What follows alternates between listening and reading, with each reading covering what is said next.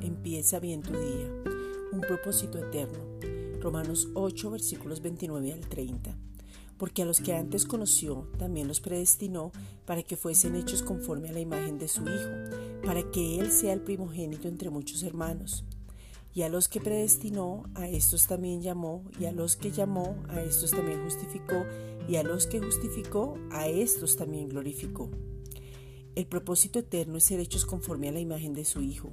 Él mismo tuvo el plan, nos predestinó, nos eligió, nos escogió, nos llamó para la gloria y alabanza de su gracia, porque a Él le plació propósito es la intención original de algo, y Dios se manifestó en su Hijo porque Él es la imagen del Dios invisible y el primero de toda la creación.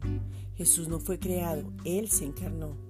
El plan eterno es que teníamos un propósito que fue desviado, pero en Jesucristo fue recuperado, y al volver al origen recobramos la imagen, la semejanza, la identidad, la autoridad y la paternidad.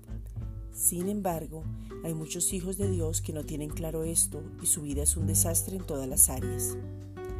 Hoy estamos recibiendo una palabra de parte del Padre para que sepamos quiénes somos y llevemos a otros al origen, porque este regalo es para todos.